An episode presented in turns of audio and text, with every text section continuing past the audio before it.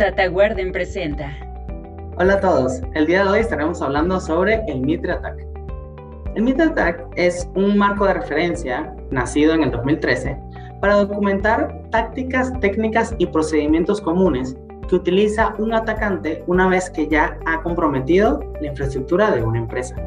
La necesidad de crear este marco de referencia surge porque se necesitaba, primero, documentar qué era lo que hacía un atacante una vez que ya atacaba una empresa. Los modelos que comúnmente se utilizaban para describir este procedimiento no eran tan profundos, eran de muy alto nivel. Se necesitaba un marco de referencia que fuera aplicable a ambientes reales y que estuviera una taxonomía común, que todos estuviéramos hablando el mismo idioma. De ahí, la organización Mitre decide lanzar este marco de referencia, lo vuelve público en el 2015 y ya ahora nosotros podemos contar con esta información documentada sobre tácticas, técnicas y procedimientos que utilizan los atacantes. Ahora, ¿qué son estas tácticas, estas técnicas y estos procedimientos? Las tácticas lo que responde es el por qué. El por qué de la técnica. Al final, un atacante cuando va a entrar va a ejecutar ciertas, eh, ciertas actividades, como por ejemplo un reconocimiento, o va a ejecutar una escalación de privilegios, o va a usar eh, una filtración de credenciales. Entonces, de manera general, las tácticas definen qué es lo que va a hacer el atacante, mientras que las técnicas describen el cómo lo va a hacer.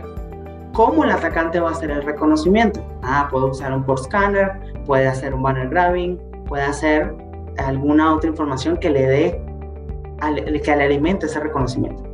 O cómo va a ser el dompeo de credenciales. Ah, bueno, a lo mejor se va a un sound file en un entorno Windows, o se va al archivo Etsy Password en el Linux. O cómo va a ser una, una lateralización.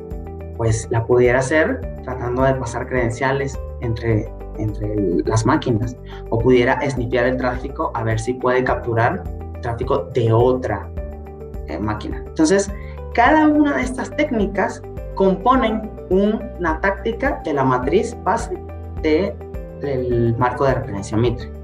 Ahora, en la matriz, en la matriz general Enterprise, podemos categorizar prácticas como reconocimiento, eh, el acceso inicial, ejecución, persistencia, escalación de privilegios, evasión de defensas, acceso por credenciales, descubrimiento, movimiento lateral, recolección de información, comando y control, exfiltración e impacto.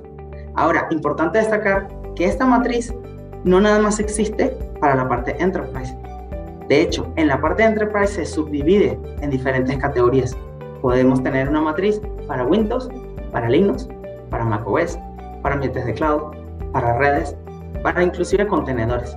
Y además de la Enterprise existe la mobile y las interfaces de control de una, una red operacional. Entonces, esta matriz ha evolucionado, empezó nada más siendo una táctica técnica procedimiento para Windows y ahora tenemos todas estas versiones.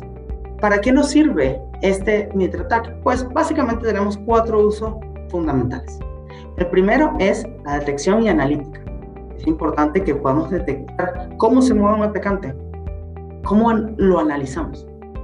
Además, también nos sirve para inteligencia de amenaza, porque dentro de las técnicas y los procedimientos que se utilizan en cada técnica, también se documenta qué eh, grupos estaríamos estarían involucrados en esas técnicas. Entonces, esos grupos maliciosos que andan por ahí por la calle, los podemos también documentar en esa matriz. Nos, también nos permite para hacer actividades de red teaming, para hacer ataques nosotros mismos y ver cómo estamos posicionados en cada parte de esta matriz.